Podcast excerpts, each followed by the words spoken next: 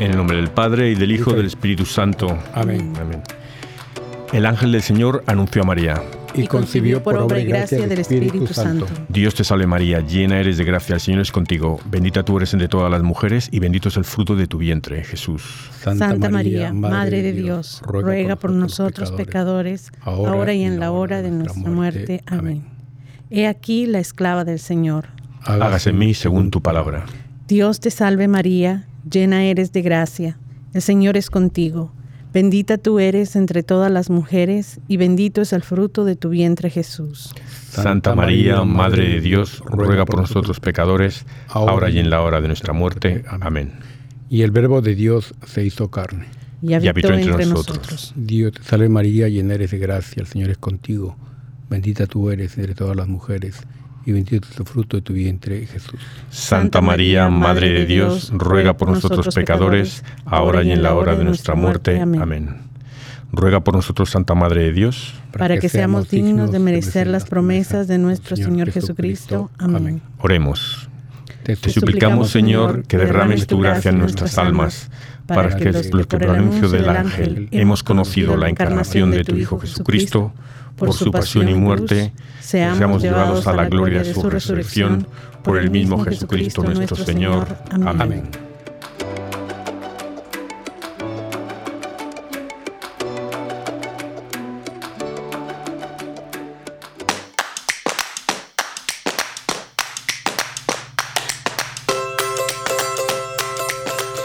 Bienvenidos todos a Arrepentidos, Conversos, Testigos, un programa católico sobre Pedros, Berejizos, Restitutas, Pantagatos y otros pecadores empedernidos. Bienvenidos todos, feliz lunes, aquí estamos, Eleuteria. ¿Qué tal están todos? Bienvenidos y qué bueno que están con nosotros. ¿Y tú clarito, claro, cómo estás? Muy, muy, muy claro. Muy claro, y aquí un, eh, un servidor Teodomaro. Encantado de estar con ustedes. Mm, hoy también estamos a cargo de la superproducción porque Antimo nos va a dejar, está aquí con nosotros, junto a nosotros, pero se va a ir. Entonces, si hay algún error, un problema técnico, es culpa de él por irse y dejarnos solos. Hay que rezar a Antimo para que interceda. San Antimo, vale. Oye,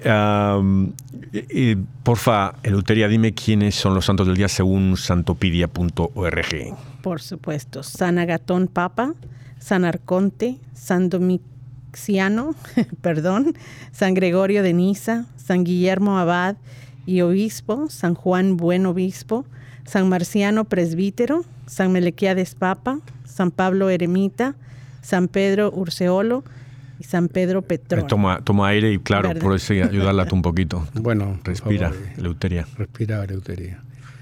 San Valerio, Beata Ana de los Ángeles, Monteagudo, Santa Francisca de Sales Aviar, Beato Benincasa, Beato Egidio Tibello, Beato Gonzalo Amarante, Beato Gregorio Diez Papa. Mm, qué bien, un montonazo que recen por nosotros. Amén. ¿Y quién nos toca como principal hoy, como jefa? Una increíble ah, santa de nuestra iglesia, de la que vamos a aprender muchísimo, la Beata María Dolores Rodríguez Sopeña. Muy bien, muy bien. Pero antes de ir con la vida de esta beata, vamos a saludar con mucho cariño a nuestros oyentes de Radio Querigma, a los que nos siguen por otras emisoras y a los del podcast en especial. Karen González, Adela Sánchez de Tijuana. La de TJ. Yadira Díaz Arteaga, Felicitas Elizade, Cita Arellano de Fresnillo, Zacatecas y María Méndez de la Ciudad de México. Muchas personas de México, bienvenidas. Bienvenidos a mí. Oye, yo no es que sea yo un viajero, pero he estado en bastantes sitios y me han tratado fenomenal en todos, pero como en México, como en México no me ha sido me quedé enamorado de la gente. La gente, ¿no? ¿En qué, en qué, en qué área? ¿La espiritual o cultural? no, no, en la, persona, la, la, humanidad, la humildad, la alegría, siempre sonríen. Eh, y, o sea, que, además llegué ahí, era por Navidades, era por la Nuestra Señora de Guadalupe que estuve escuchando otra vez el podcast que hicimos uh, con Timothy Matovina y es que, oye, es que me eh, siempre aprendes algo nuevo cada vez que lo escuchas, es que me tiene. Un saludo a Timo y, y, gracias y lo esperamos aquí nuevamente cuando quiera, esta es su casa. Muy bien, pues entonces, ¿cómo decías que se llamaba la Beata? ¿Cómo era? María Dolores Rodríguez y Sopeña. Vale, muy bien. Pues eh, yo creo que, que la vamos a, hablar de ella, va a ser un montón y a ver, a ver cómo, cómo sale esto.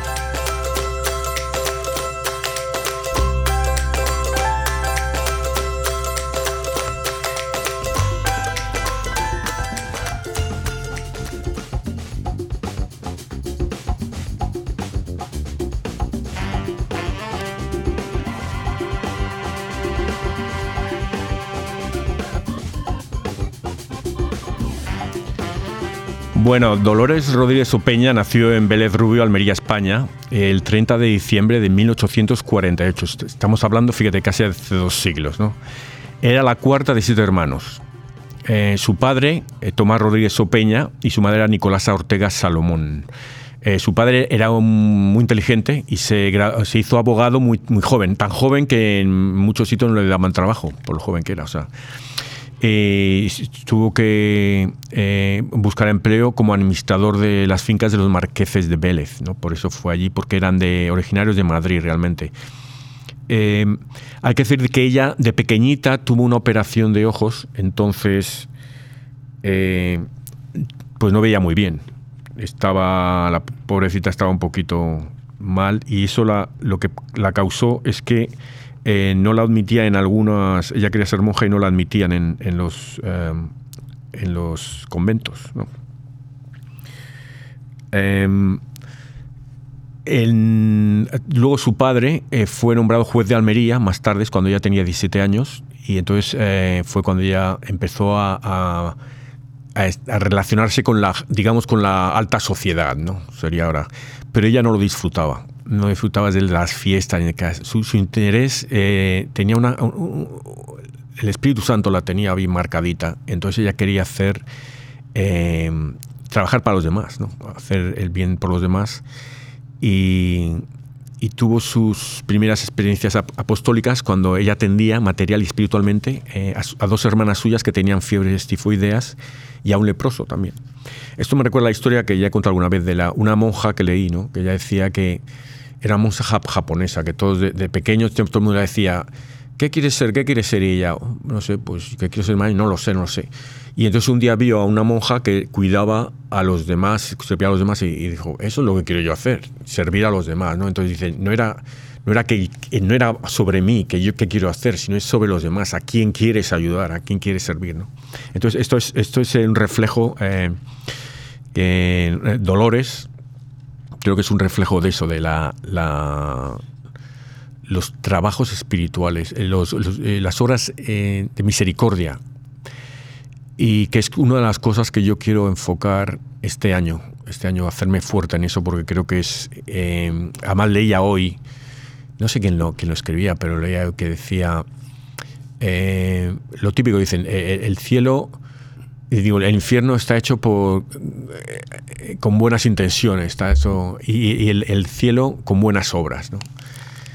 Entonces quiero que hay que ser un poquito activo, proactivo y activo, no solo el, ah, el decir que pobrecito este, sino que no, darle de comer, darle de beber, visitarle, tal y cual. ¿no?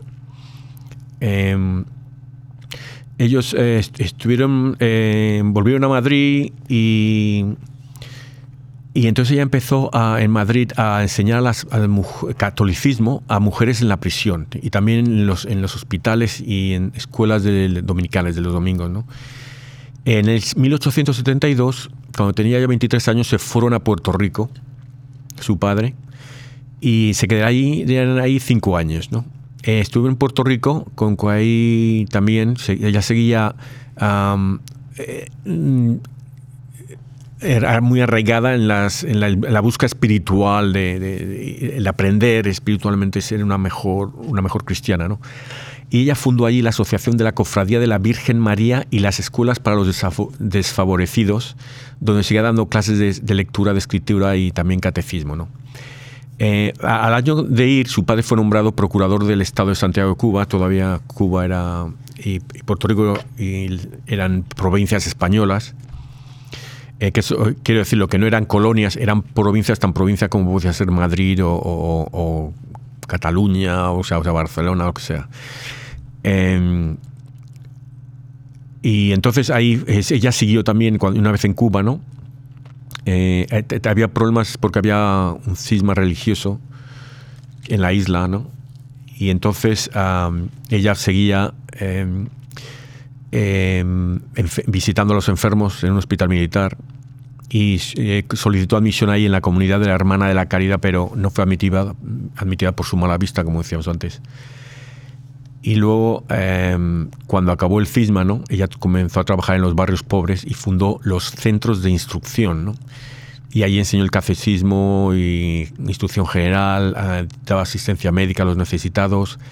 Em, eh, esto pudo, pudo obtener mucha ayuda gracias también a la, alta sociedad, porque como se metía con ellos, la gente que tenía dinero aportaba bastante. O sea, eh, que a veces los ricos se llevan, tienen muy mala, muy mala fama, ¿no? Pero a veces también ayudan, ¿no? Hay que decir que su madre murió en Cuba, entonces su padre solicitó ya ahí la jubilación y regresaron todos a Madrid. Y ella en Madrid, y, yo, y yo, mira, Eleuteria, te digo una verdad, cuando leía esto, yo he pensado mucho en ti. Mm. Esto pensaba mucho en ti, ¿no? Y porque yo veía a esta mujer una mujer muy organizada, muy espiritual y dando mucho. Y creo que son tres facetas que tú tienes, ¿no? yo a mí me, da, me das con modestia, que no, no tanto y tal, pero... Eh, claro. Totalmente de acuerdo. Eh, ella es, emana esa humildad. Sí. Sí, no, no, no. Y esto eh, yo lo veo mucho. Es que esta mujer, yo te digo, es Dolores Rodríguez Opeña, es que me tiene alucinado, me tiene eh, de, tanto que hace en su vida. Y, eh, no, solamente quería agregar esto que es impresionante que ella, que no fue admitida a, mm. varias órdenes religiosas debido a que sufría la vista, cualquier persona se hubiera desanimado y hubiera dicho, bueno, ya, pues me hago atea o me meto a otra religión, pero ella qué activista, ¿no? Eh, creó centros de instrucción, trabajó con, en barrios pobres, enseñó a mujeres en la prisión. O sea, ese, esa vocación de obras de misericordia, lo que tú estás hablando, Teodomaro, eh, tengo que acordarme tu nombre bien, que realmente... Llámame Teo. Teo, Teo, Teo, más fácil. Está más fácil, sí. Y a Eleuteria, ¿cómo le digo? No, Eli, el nombre, Eli, ah, bueno. Eli, Eli, mira. Sí, es, impresionante que pues esta, esta beata es... Eh, a veces lo negativo que es transformarlo en positivo. Yo creo que para el cristiano no hay nada negativo, porque hasta lo malo se convierte en bueno. Miren el, más el mayor ejemplo de Jesús en la cruz. Mm. Ese, era el mayor insulto de morir, ¿no? Como un, como un condenado, un criminal cualquiera. Y eso lo convirtió en algo transformador. Sí, eh, Vale decir que, que Dolores durante toda su juventud tiene bien claro cuál es su cuál es su vocación y qué es lo que quiere hacer. Y luego que muere su padre, una vez más va donde su consejero espiritual y él le aconseja que trate de ingresar al convento de los salesianos. Y en ese momento, el, que entrara a un convento de esta índole quería decir que iba a dedicar toda su vida a la contemplación. Mm. Pero después de 10 días de estar ahí adentro, sabía que eso no era para ella. Y, y esto habla mucho de su valentía, de la claridad de su misión y de su vocación, porque después de intentarlo tantas veces, el que al fin la, acepten y luego decir, bueno, gracias, pero no gracias, eh, tendría que haber sido algo muy difícil, porque también tenía que ver con su consejero espiritual y, ella estaba cambiando muchas cosas. Creo que como una mujer bastante joven, ya casi a finales del siglo, eh, ella sabía en dónde estaba la necesidad más grande. Y a mí me impresionó mucho que a eso de los 18 años ella estuviera involucrada en un ministerio eh, en donde ella iba a la cárcel. Y solo me puedo imaginar lo fuerte de esa experiencia en su vida, el, estar en una cárcel, dado a sus circunstancias económicas y sociales. Ella era una, persona pues eh, con una cierta categoría y, sin ningún problema económico. Y ahí estaba ella, entre las personas desechadas, olvidadas de la sociedad. Eh, no solamente evangelizando, instruyendo, sino que también haciéndose presente de maneras bastante concretas. En todos los lugares donde ella iba, no solamente estaba enseñando el catecismo y hablaba de su religión, pero también enseñaba a escribir, enseñaba a leer. Entonces le estaba dando a, las personas más desafortunadas las herramientas para poder salir adelante y, poder cambiar su vida de una manera bien concreta. Y, para mí eso es admirable, eh, que ella tuviera tan claro cómo, cómo iba el, trabajo de su vocación. Y yo una cosa quiero eh, puntualizar cuando porque ella se mete, lo que dice, se mete en las cárceles, se mete, va, a todos los marginados, ¿no? Eh, lo bonito aquí es del amor, es, el ver a Jesús en el otro. Y es cuando, cuando vas a hacer estos trabajos de misericordia, ese es el, esa es la, la idea, ver a Jesús en el prójimo. Y, lo que contabas, el Jesús en la, en la pasión, ¿no?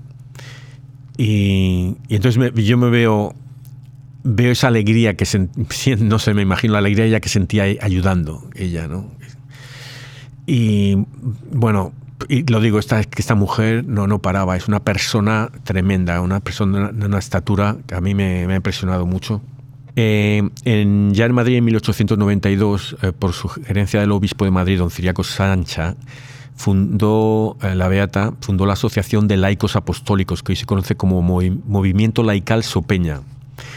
Porque muchas de estas organizaciones siguen, siguen en, es que siguen en, nada más en varios países. Están en Colombia, creo que están en México, están en, en, Italia alguna, o sea, en, no sé si en Guatemala, no, ah, hay, no, hay una en Centroamérica, no me acuerdo, a, ver, si, a ver si lo encuentro y lo, lo busco. bueno, y en, eh, entonces empezó trabajando en ocho barrios de Madrid, luego en el 96 inició actividades fuera de Madrid y en cuatro años, fíjate, realizó 199 viajes por toda España. Eso es 129 viajes en cuatro años, eso es casi un, un vamos, son, en cuatro años son 200 semanas, es, un viaje por semana, más o menos, un viaje por semana. Em, entonces hizo las obras de las doctrinas y también al mismo tiempo acompañó al padre Tarina a Andalucía para ayudar en las misiones. Y en 1900 Dolores participó en una peregrinación a Roma para la celebración del Año Santo. De allí participó en un retiro en la tumba de San Pedro y recibió la aprobación para establecer un instituto religioso que continuaría con su obra de doctrinas y ayudaría a sostener espiritualmente el movimiento laical sopeña. Em, bueno, luego en 2001, con ocho compañeras, eh, va a unos ejercicios espirituales en Loyola, eh, donde nació San Ignacio, y allí comenzaron a vivir, volvieron luego a Toledo y comenzaron a vivir como una comunidad religiosa. Eh, una de sus mayores aspiraciones fue la de fundar eh, la asociación civil que hoy se conoce como OSCUS o u, Obra Social y Cultural Sopeña. Eh, en 1902 la asociación fue reconocida oficialmente por el gobierno español. O sea que ya lleva más de 100 años está el OSCUS. ¿no? Y en 1905 el instituto recibió de la Santa Sede el grado de alabanza. Eh, no estoy seguro la verdad qué significa esto. Esto hay que Claro, tú lo, investigas, ¿vale? Hay que investigarlo. o, nuestros oyentes, si nos dejan saber en Facebook. Sí, ahí, sí, sí. hoy el instituto se conoce como el Instituto Catequético Sopeña. Y bueno, pues hizo un montón. Es que, vamos, más cosas. Eh, eh, en lo que hicieron ellos es que eh, cuando cuando ellos se iban a relacionar con la gente, con los, estos marginados que daban, eh, muchos no tenían educación religiosa, entonces ellas decidieron no usar hábito y no llevar ningún signo externo de religión. Eh, así se acercaban a los trabajadores porque muchos estaban alienados por la iglesia, se sentían alienados por la iglesia, entonces no, no habían tenido ninguna instrucción cultural, moral o religiosa, ¿no? Entonces eh, a veces tenían un poco de rechazo si, si te veían como una persona religiosa. Entonces se les acercaban y una vez allí eh, podías ya romper esos, esos muros que podían tener. ¿no? sobre todo porque había en la sociedad había un sentimiento anticlerical muy, muy grande en esos años. ¿no? Em, y no sé, que es que, eh, vamos, em, sigue haciendo eso. Eh, a mí es eso, es los trabajos de misericordia básicamente que hizo esa, la obra de enseñar, de educar, eh, de, sanar a los enfermos, de visitar a los, a, los presos. Ah. lo vanguardista de las ideas de, de, esta asociación son increíbles, porque estamos hablando del año 1905 y ellos ah, atienden la necesidad de los tiempos en donde era más importante estar presentes, estar ah, ayudando, siguiendo con su obra, ah, más que protagonizar, ya sea por medio de un, de, un signo o, de pues una manera de vestir. Y entonces ah, creo que ahí eh, nos da una pauta bien grande de cómo es la evangelización y algo que estuvimos comentando la semana pasada acerca de que eh, lo que significa la solidaridad con el hermano realmente. Y entonces, claro, nos decía que, él había escuchado, ah, bien claro, que para, para, ayudar al pobre teníamos que ser pobres. Y creo que esta es la definición ah, más profunda de lo que es solidaridad. Y es lo que Dolores hace. Vivir entre los pobres, eh, vestir como los pobres, estar cerca de ellos, eh, realmente ser una más y escuchar de sus necesidades ah, sin ninguna mm, idea o agenda escondida, sino que ir siguiendo la pauta que, ellos, ah, que ellos iban imponiendo y que de ahí pues manifestara el verdadero amor fraternal. Hay que decir que, eh, para resumir un poquito, la espiritualidad de Dolores Sopeña tiene cuatro aspectos. ¿no? Una es, es, cristocéntrica, otra es eucarística, mariana e ignaciana. O sea que eh, su experiencia cristológica enfatiza los aspectos eh, de Jesús como Dios encarnado y Jesús como redentor. ¿no?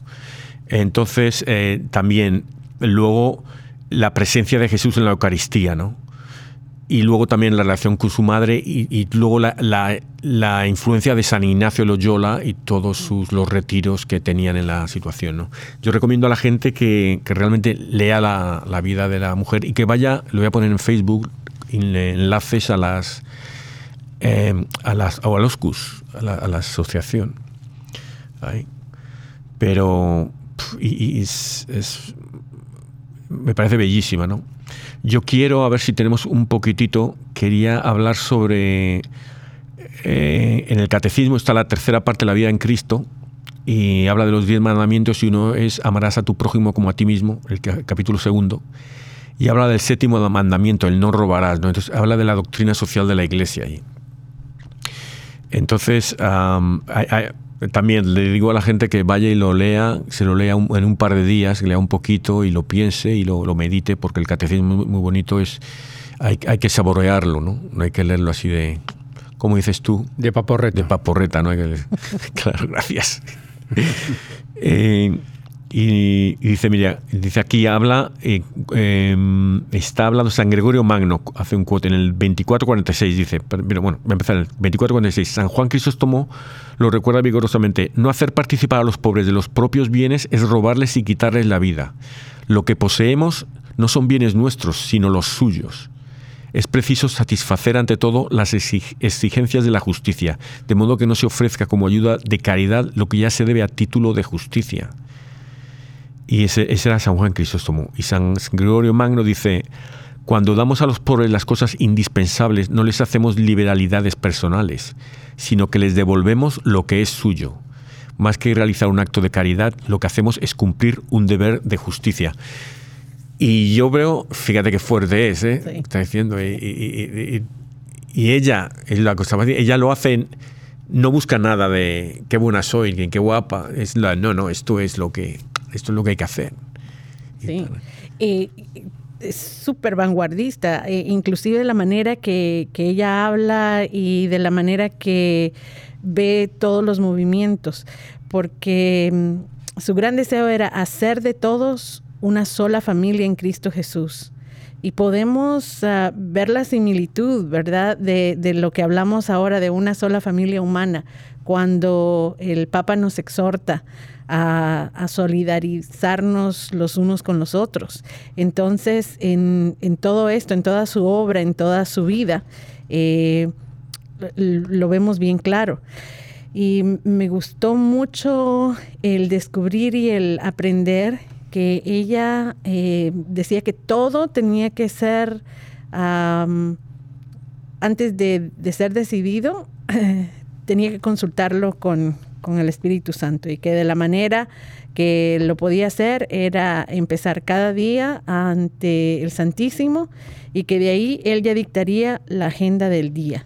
Entonces, uh, me gusta esta practicalidad de ella en donde sabía la importancia de la oración, pero sabía que de ahí iba a venir eh, la obra y, y qué era lo que había que hacer. Sí, muy, uh, eh, muy fuerte, muy fuerte eh, lo que nos deja esta, esta mujer. Y bueno, pero vamos a ver ahora, vamos a pasar a las lecturas, que creo que nos están el DJ sí nos está diciendo que nos vayamos ahí.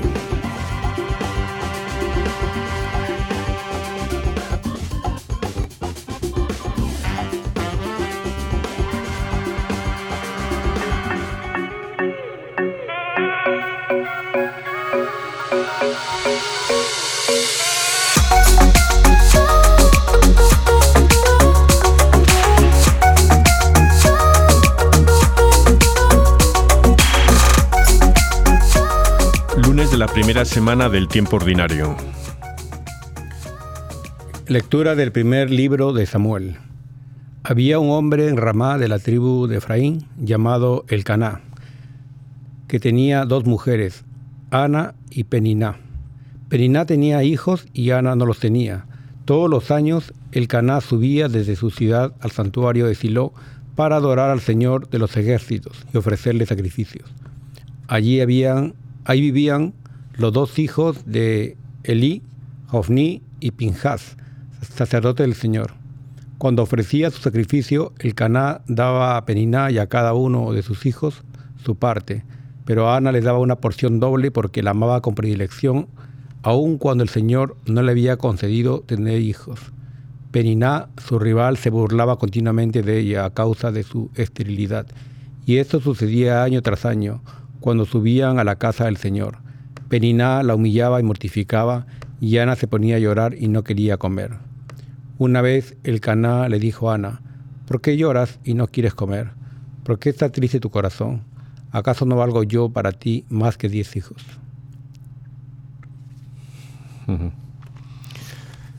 Esto, bueno, esta es la, madre de Samuel, del profeta Samuel. Ana, ¿no? Eh, yo yo, no, a mí me recordaba mucho también um, lo de eh, Isabel, ¿no? La, la, la, prima de María, que no pudieron tener hijos y... y varias, ¿no? Varias en la Biblia, sí, mujeres que sí. sufren de, de, burlas y luego pues reciben esa bendición de tener mm. un hijo. Y ahora tener un hijo casi es un... lo ven la gente muchas como una maldición casi. La vida de la sociedad de hoy. A mí me, me gusta mucho el, el, hecho de que cuando en una sociedad se era común, ¿verdad? No era algo raro el burlarse o humillar o mortificar a una mujer que no podía tener hijos.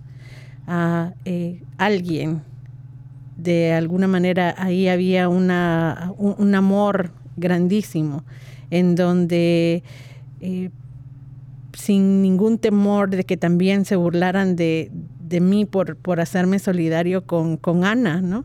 Uh, no, se lo demostraba grandemente, en donde le daba uh, doble eh, regalo y donde le hacía saber de que su corazón no tenía que estar triste porque uh, había amor para ella. Y creo que esto es un mensaje bien grande. Muchas veces podemos pensar que el no tener algo, el no tener a alguien, el no haber uh, llegado tal vez de alguna manera a, lo que pensábamos o, a, lograr una meta puede ser solamente motivo de humillación o de alejamiento o, o algo totalmente negativo, pero que tenemos que recordarnos siempre de que el amor de Jesús nos acompaña a pesar de todo y cuando a veces podamos pensar, bueno, esta enfermedad, eh, esta circunstancia es terrible y mi corazón está triste. No nos olvidamos, no nos olvidemos de que nosotros para Jesús valemos más que cualquier tesoro y que cualquier cosa que, que, podamos imaginarnos. No, nunca estamos solos. Te ofreceré, Señor, un sacrificio. Te ofreceré, Señor, un sacrificio. ¿Cómo le pagaré al Señor todo el bien que me ha hecho? Levantaré el cáliz de salvación e invocaré el nombre del Señor. Te ofreceré, Señor, un sacrificio. Cumpliré mis promesas al Señor ante todo su pueblo. Le ofreceré con gratitud un sacrificio e invocaré su nombre. Te ofreceré, Señor, un sacrificio. Cumpliré mis promesas al Señor ante todo su pueblo, en medio de su templo santo que está en Jerusalén. Te ofrece, Señor, un sacrificio. ¿Cómo le pagaré al Señor todo el bien que me ha hecho? Levantaré el cáliz de salvación e invocaré el nombre del Señor. Te ofrece, Señor, un sacrificio. Qué bonito. Esto me recuerda a veces cuando voy a misa, no sé, me da una alegría especial de estar ahí, de pensar que estoy invitado y estamos aquí celebrando todos en comunidad con los ángeles y los santos ofreciendo a Dios un sacrificio. Bueno, Evangelio según San Marcos. Después de que arrestaron a Juan el Bautista, Jesús se fue a Galilea para predicar el Evangelio de Dios y decía, se ha cumplido el tiempo y el reino de Dios ya está cerca. Arrepiéntanse y crean en el Evangelio. Caminaba Jesús, Jesús por la orilla del lago de Galilea cuando vio a Simón y a su hermano Andrés echando las redes en el lago, pues eran pescadores. Jesús les dijo, Síganme y haré de ustedes pescadores de hombres. Inmediatamente dejaron las redes y lo siguieron.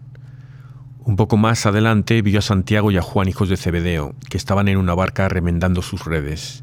Los llamó y ellos, dejando en la barca a su padre con los trabajadores, se fueron con Jesús. Eh, es impresionante, ¿no? Eh, esta lectura porque me recuerda si se traslada al tiempo actual. Eh, y Jesús viniera ahora, ¿a quién llamaría? ¿no? Llamaría a los jornaleros que están ahí en, buscando trabajo ahí, ¿no? En las esquinas, a los pintores, llamaría pues a, las...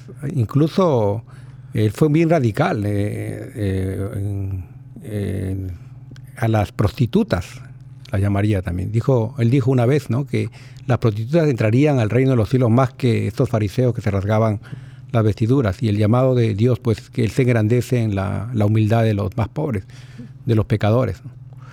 Sí, yo digo que él se juntaba con, le, criticaban porque se juntaban con prostitutas y con em, recaudadores de impuestos, ¿no? Y yo digo, ahora vendría, se, se reuniría con homosexuales, transgéneros y políticos corruptos de todo un poco, ¿no? El mismo saqueo. Banqueros. Saqueo que, que se iba a quedar en su casa y él dijo, quédate en mi, que, quedó en la casa de saqueo, que era un, realmente era un ladrón, ¿no? O sea, un rico que le robaba a los pobres y luego él dio la mitad de su riqueza.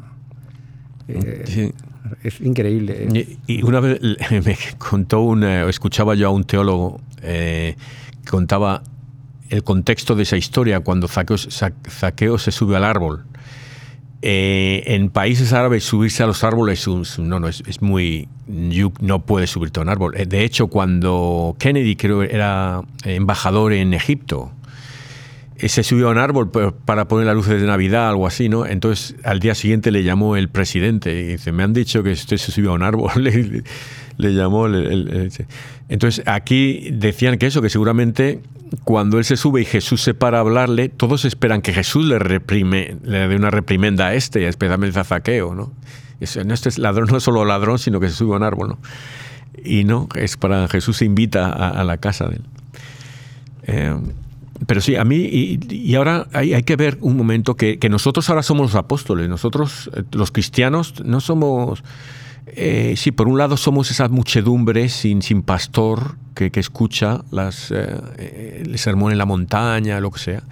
Pero por el otro no, ya somos, ya somos católicos, estamos bautizados, ahora somos apóstoles, tenemos que ser apóstoles. Pero ¿cuántas veces nos llama Jesús y, y le decimos, sí, sí, luego voy, como, como el hermano mayor, ¿no? De la historia de los hermanos. Sí, sí, ahora voy. Y ahí sigue esperando Jesús, ¿no? No somos como eh, Dolores Rodríguez Opeña, ¿no? No, ¿no? Ni la tiene que llamar, la mira y ni tiene que llamarla, ya está ella ahí. Ya está ella ahí. Sí, y sabe cómo, cómo responder esa llamada, porque Jesús no envió una carta, un telegrama, mandó a alguien a decirle, díganle aquí a Santiago y a Juan que los espero por acá, que vamos a tener una reunión o lo que fuera. No, Él va, Él va y, los llama, así como María Dolores iba a donde la necesitaban, a los barrios pobres, a las cárceles, a donde estaba la necesidad. Ahí va ella, eh, de una manera muy genuina, haciéndose presente y respondiendo a, a la necesidad que, que, encontraba, pero primero consultándolo con, con el jefe, ¿verdad? Y desde su espiritualidad, desde su amor, para que él dictara la, la agenda del día y, entonces ser no solamente más produc productiva, pero realmente estar cumpliendo eh, con, con, el amor que la llamaba y que la apasionaba desde que era joven para poder hacer de la sociedad realmente una familia, uh, una, sola familia humana. Pero eh, también a veces um, nos llama Jesús a través de otros, ¿no? Eh, a través de Dolores. Y porque ella, gente la siguió. Esta gente estaba siguiendo a Jesús realmente. Se la seguía a ella, pero realmente estaban siguiendo a Jesús. Entonces hay que darnos cuenta, porque a veces nosotros queremos ser San Pedro. Queremos ser el, el, el Papa, ¿no? Que, sí. eh, eso me decía uno, los que, los que están en contra del Papa, los cristianos que están en contra del Papa, son ellos su propio Papa, ¿no? porque alguien les tiene que decir lo que es y lo que no. ¿no? Entonces, a veces lo que hay, tenemos mucho mucha soberbia, ¿no? Queremos ser el, el papá de los pollitos, como dice Antimo. Y, y, no, hay que ser, tener la humildad y saber a quién, a quién seguir, ¿no? Y, y la autoridad de Jesús, que para, como decía Eleuteria, ¿no? Eh, llamar. Y también eh, este, este liderazgo de, de la Beata María Dolores, Realmente me impresiona que ella llama al Jueves Santo el día del instituto, donde ella marca la agenda, ¿no? Es el día en que se instituyó la Eucaristía. Y él, ella marca una agenda. Igual hay otros santos que admiran el viernes, porque el viernes a las 3 de la tarde es, cuando... es una hora santa. Todos los viernes debería ser creo para nosotros, sí. una hora santa. ¿no? Bueno, Jesús le decía a Santa Faustina que todos los días a las 3 de la tarde la gente medita en la pasión. Esa es la que... Y otros el sábado o el domingo. Sí. Realmente cada día es, tiene tanto sí. significado. Eh, realmente es, es, es, maravilloso lo que, lo que aquí pues vemos de, de la santa que sea Jesús. Y siendo mujer también, ella en esos tiempos, pues, la mujer se le veía como algo inferior. Me, me, me, alegra bastante ver que la iglesia y el propio gobierno de ese entonces español la, uh -huh. apoyaba sus iniciativas y las formalizaba. O sea, no hacía de una forma informal, ¿no? Ella recibía la autoridad. Y aquí otro caso que quería destacar también que era, ella tenía un guía espiritual. Y yo quería preguntar también quiénes de nosotros tenemos guía espiritual. Personalmente yo no tengo, o sea, mi guía es Jesús, ¿no? Pero, sí, sí, pero eso, una persona, ¿no? Es algo que decía la Madre Teresa, ¿no? Santa Teresa, ¿no? Que es, o, era Santa Teresa de Ávila, una de las dos, decía, si no tienes director espiritual, tu director espiritual es el diablo. Entonces yo, a mí eso me da mucho miedo porque yo tampoco tengo. Entonces, digo, Te está saliendo humo de aquí. Está, vamos, sí. Pero es que es difícil porque, a ver, ¿qué sacerdote va a ser el director espiritual? ¿A quién vas a molestar ahora? Yo, es lo que me pasa a mí. A mí, yo fui a mi párroco y me mandó que fuera, que buscase una organización, por ejemplo, de, de laicos o algo así, ¿sabes? Que fueran... Y me parece bien, pero no es algo tan personal, yo creo, ¿no? Yo creo que un guía espiritual para mí tiene que ser un religioso, ¿sabes? Alguien que, que, no tiene por qué ser, ¿no? Pero, no sé, a lo mejor... O algún mejor... amigo que sea muy espiritual, o amiga, ¿no? También podría ser. Sí, pero No sé, es que si es un amigo, entonces acaba él peor que, que yo. Entonces acaba ahí eso. Si le pasas el COVID espiritual. Le contagias tu, tu ateísmo. Tu ateísmo. im- importante, el, el que eh, podría ser parte de nuestros retos este año, el que encontremos un guía espiritual aquí. Puede, puede ser uno, sí, ¿Verdad? sí, sí. A ver, Bueno, a ver, te, entera- te- yo- te adelantaste a los retos. Yo, yo, importantes. yo digo una cosa, yo fui una vez y conseguí uno ya por un- eh, de San Ignacio de Loyola, además. Eh, Entonces, eh, pero me tocaba, eran como una hora al sur de Washington, me tocaba una hora ir, otra volver por todo el Beltway, digo, y, y un sitio muy bonito, pero, pero me dijo lo primero, digo, lo espiritual es es para alguien que realmente necesita. O sea, me dijo, tú, tú no. O sea, yo me sentí un poquito rechazado, no, no rechazado, pero que como diciéndome, tú no necesitas un espíritu. Entonces fue una cosa rara, extraña. ahí, ¿no? No, pero tienes que insistir. Mira cómo eh, la Beata María Dolores le, le cerraron la puerta, eh, con todo Sí. respeto, en las narices varias órdenes religiosas. ¿Por qué? Porque tenía problemas de la vista. Y eso no era excusa para ella en mostrar su liderazgo. Así que, Teodomaro, Sí, a lo De- mejor tienes razón, a lo mejor... hay era- que buscar un... Sí, no, una- no, a lo mejor es verdad, a lo mejor, porque yo creo muchas veces estás religioso, porque tú- vemos a todos los santos que lo rechazan mucho. Yo creo que a lo mejor lo hacen aposta para realmente, si realmente quieres, vas a venir otra vez. Si realmente quieres venir a la- a la- al convento, a la orden, lo que sea, te voy a decir que no, pero vas a volver. O sea, Bueno, tú háblale a esta persona y, diga, y dile que si en grupo nos recibe, porque seguramente que vamos ya más y nos dice "U- urgente, necesitan guía espiritual. Pero es individual, ¿no? No es grupal, ¿no? Es- puede hacer, Ay, puede no, ser en pero grupo. no. Es que también hay muchas dirección espiritual puede ser de, de que, por ejemplo, siguen eh, los carmelitas, ¿no? De los eh, de tercer eh, grado, lo como se llama, los laicos, ¿no? Entonces ellos siguen la espiritual eh, de, de- de- de carmelita, la espiritualidad carmelita, ¿no? Ahí. O, o vas a, un- a otra orden, ¿no? De Los franciscanos, vas a, entonces siguen ahí y entonces ellos te van, te ayudan y te dan clases, lo que sea. Y, Pero perdón, eh, o sea que los millones de católicos, si buscan un guía espiritual, van a abrumar a los, a los pobres sacerdotes o a las, a las hermanas. O sea, Sí. ¿cómo van a, o sea, a menos que use el Zoom, ¿no? La parte virtual ya para... Pero no sé, es, es- es- sería demasiado trabajo, no sé. Eh, yo- lógicamente el diablo, como dice, estará feliz, ¿no? De que no haya guía espiritual. Ujú, sí. sí, Y pero- ahí nuestra petición y, y nuestra oración para que las vocaciones eh, sean grandes en, en nuestras diócesis y en, en el área donde habitamos. No, esa es, mira, esa es una tarea que os digo a vosotros, no, no un reto a la, a la audiencia, una tarea a vosotros, vosotros dos específicamente, no a mí. Claro, No. y Eleuteria. Ir y preguntar al un sacerdote, al párroco, vuestro párroco, vuestro sacerdote, lo que sea, eh, preguntarle, oye, ¿cómo le recomiendo yo, qué, qué consejo le puedo dar yo a uno que necesite un guía espiritual? ¿Cómo le puedo decir? Llama, porque yo digo, cuando yo fui, fui a mi párroco porque digo, este es mi párroco, voy a ir a hablarle a mi párroco primero que me diga él. Entonces fui a mi párroco. tal.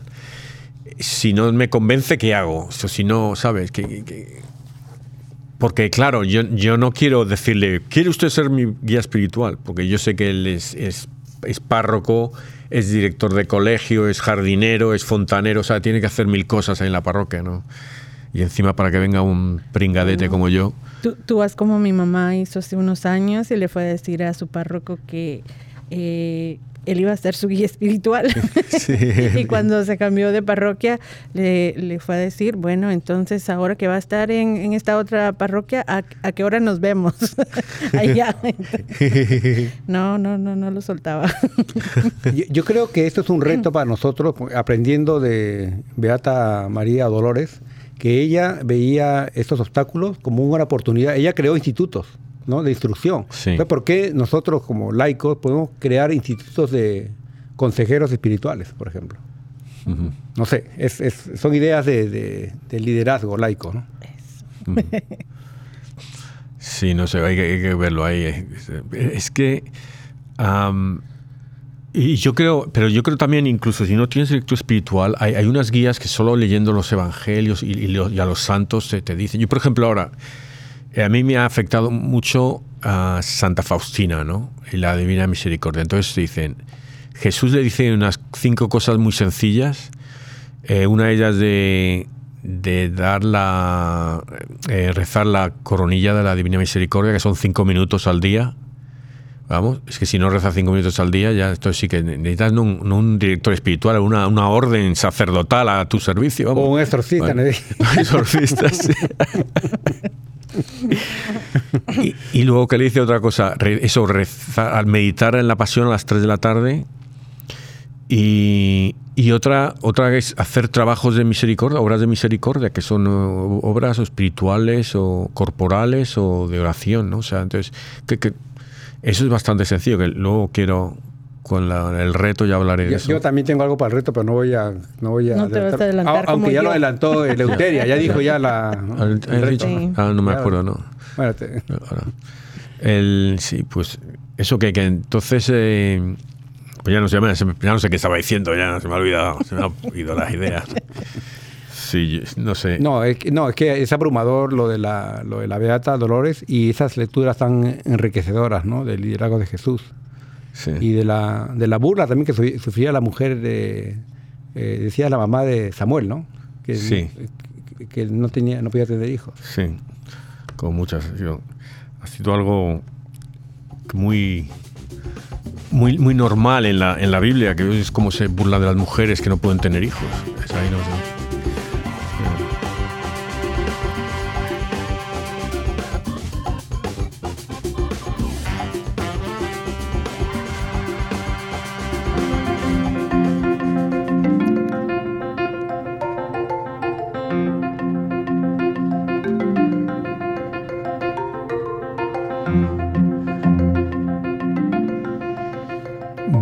A los retos y a la moraleja. Eh, la moraleja creo que es muy, muy fácil viendo, ah, viendo a, Dolores eh, Rodríguez Opeña y a y le luego las lecturas, la llamada a, Pedro, a Juan, a Andrés, a Santiago.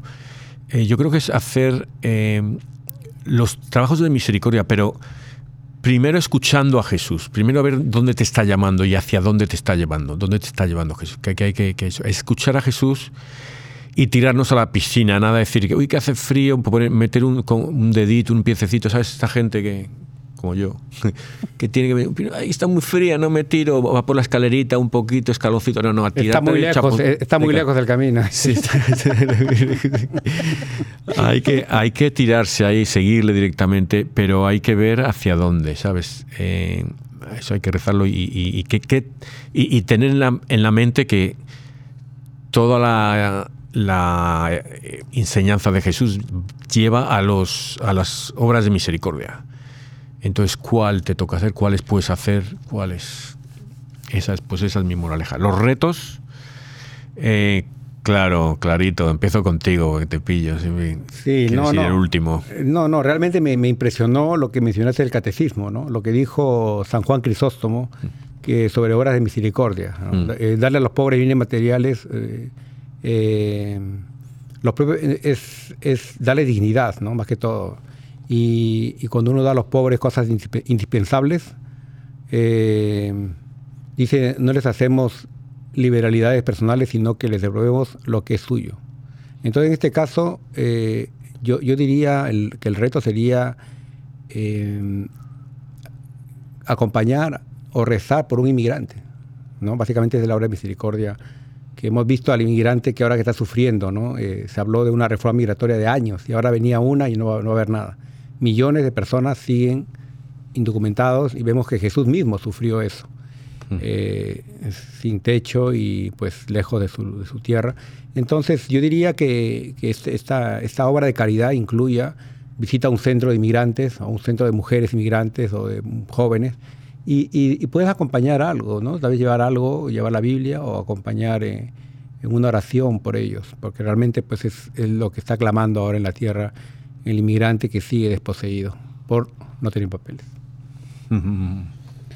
Eh, sí, eh, al pasar Navidad y mm, ya estar en una rutina más normal, eh, creo que resuena en mí mucha de la negatividad que, que se oye por allá, ah, de que no ayudamos aquí o allá porque quién sabe qué pasa con el dinero, quién sabe qué es lo que realmente hacen, o ah, yo desconfío de todo el mundo, nunca cambia nada, si voy a dar una donación, realmente qué es lo que va a hacer una donación en contra de toda la pobreza de, este país, de este de un país específico, de una aldea o de lo que fuera. Entonces nos dejamos vencer por la negatividad y entonces no dábamos ese paso o no nos metíamos de, chapuzón. Y entonces el reto es el que no seamos tan negativos y que sepamos que sí hay maneras de ayudar y que creo que podemos ser muy concretos. Ir a nuestra parroquia realmente averiguar cuáles son las organizaciones en mi parroquia, en, mi lugar, que están haciendo algo ah, por, y, van a ser muchísimas, por, por nuestros hermanos en nuestra comunidad o afuera.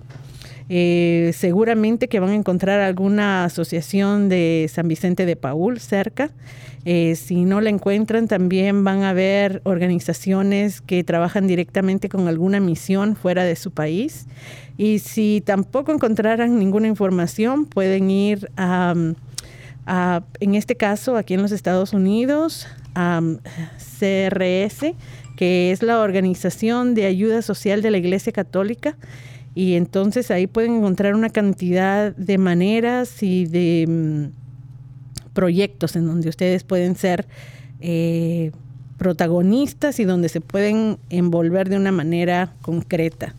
Em, el que pensemos que, bueno, solo una donación no, no, va a ser una diferencia, yo creo que sí. Eh, alguien me dijo una vez, eh, ¿qué diferencia puede hacer una piedrecita si la tiramos al mar? Y sí, ya el mar ya no va a ser igual porque está esa piedra añadida y así son nuestras obras. Aunque sean pequeñas, aunque pensemos que no tienen mucha importancia, sí cambian, cambian el mundo y eso es lo que necesitamos, que todos nos unamos y empecemos a tirar esas piedrecitas al mar. Yo, hablando de piedrecitas, voy a decir que vamos a tirar todos una piedrecita esta semana, siguiéndote a ti, que sea dar de comer al hambriento. Entonces, una pregunta. Decime dos formas en que podemos dar de comer al hambriento, que tú ahora podrías dar de comer al hambriento. como Dime un ejemplo. A ver, claro tú. Bueno, en primer lugar la parte física, ¿no? Ver a una persona con hambre, darle un... Eh, comprarle un McDonald's, ¿no? McDonald's, muy bien. ¿Tú, Yo conozco dos alacenas eh, comunitarias en dos parroquias en donde todas las semanas distribuyen eh, alimentos a las personas que lo necesitan y donar algo ahí concreto. Bien. A ver, y otra, claro, de dicho dos, ¿no? Eh, yo creo también dar de comer también no veámoslo como algo solamente puramente material, ¿no? También espiritual. Sí, pero estoy hablando de las corporales. Corporales. o sea que eh, algo muy bonito es ser voluntario en estos lugares que dan mantas. Ahora que viene el invierno, dar mantas a los... Y se comen las mantas. Ah, verdad. Estás hablando de otra, ya estás mezclando manzanas con tomates tú ahí. Es verdad, es verdad. No, yo lo que voy a hacer es que... No, perdón, ser voluntario en estas cocinas, eh, ¿cómo le llaman? Eh, haciendo... Cocinas comunitarias, ¿no? O comedores comunitarios. Sí, haciendo bocadillitos. Y tú, Eleuteria, dime otra. yo creo que lo que podemos hacer es simplemente, lastimosamente, solo necesitamos ir a, los lugares donde sabemos que hay personas sin hogar y distribuir ah, alimentos. Yo lo que voy a hacer es que de vez en cuando este año, porque quiero hacer ah, trabajos de misericordia, obras de misericordia todos los días, que sé que se me olvidará alguno, pero de comida lo que voy a hacer es que voy a llevar, lo llevaré a lo mejor cada una vez al mes o cada dos semanas, lo que sea, pero voy a coger y voy a comprar una comida para una familia, a lo mejor si es para hacer espagueti, pues compro la pasta de tomate, la salsa de tomate, la pasta, lo que sea, y lo voy a llevar ahí a, los, a las despensas estas para los, esas cosas. Entonces mi reto es que la gente hoy, todos los que nos escuchan, Radio Querigma, todos los que oyen los programas, otras emisoras, católicas que demos de comer al hambriento, porque creo que es ah, pues lo que, lo que hay que hacer, empezar los trabajos de misericordia más.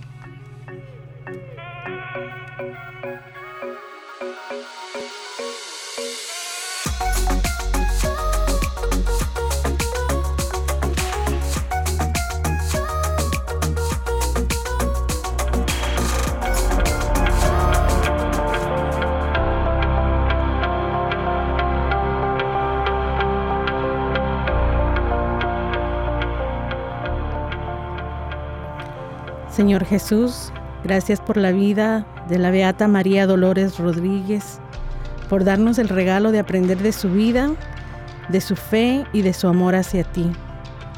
Beata María Dolores Rodríguez, implora por nosotros para que podamos ser testigos del amor de Jesús en este mundo, en el momento y en el lugar donde nos has puesto que podamos entender que el amor a los pobres es incompatible con el amor desordenado de las riquezas o su uso egoísta. Que entendamos y podamos apreciar que el amor de la Iglesia por los pobres pertenece a su constante tradición, que está inspirada en el Evangelio de las Bienaventuranzas, en la pobreza de Jesús y en su atención a los pobres que el amor a los pobres es también uno de los motivos del deber de trabajar con el fin de hacer partícipe al que se halle en necesidad, que no abarca solo la pobreza material, sino también las numerosas formas de pobreza cultural y religiosa. Pide y ruega por nosotros. Amén. Amén. Santo Apóstol Santiago, a quien Cristo, camino, verdad y vida, mostró su predilección, tú presenciaste junto a Pedro y Juan los grandes acontecimientos de su vida y fuiste testigo de la curación de tantos enfermos que él realizó. En ti encontró la disponibilidad para beber su cáliz, siendo tú el protomártir de los apóstoles. Durante esta pandemia pedimos tu auxilio para los afectados por el coronavirus, fortaleza y sabiduría para el personal sanitario, luz y acierto para quienes toman las decisiones y cercanía generosa para quienes están ofreciendo su colaboración. Ponemos toda esta situación bajo la mano maternal de Nuestra Señora de la Salud. Y tú, como amigo del Señor, acompaña a los fallecidos hasta el pórtico de la gloria e intercede por ellos ante Él, para que nos veamos liberados de esta pandemia. Amén. Padre eterno, yo te ofrezco la preciosísima sangre de tu divino Hijo Jesús en unión con las misas celebradas hoy día a través del mundo por todas las benditas ánimas del purgatorio.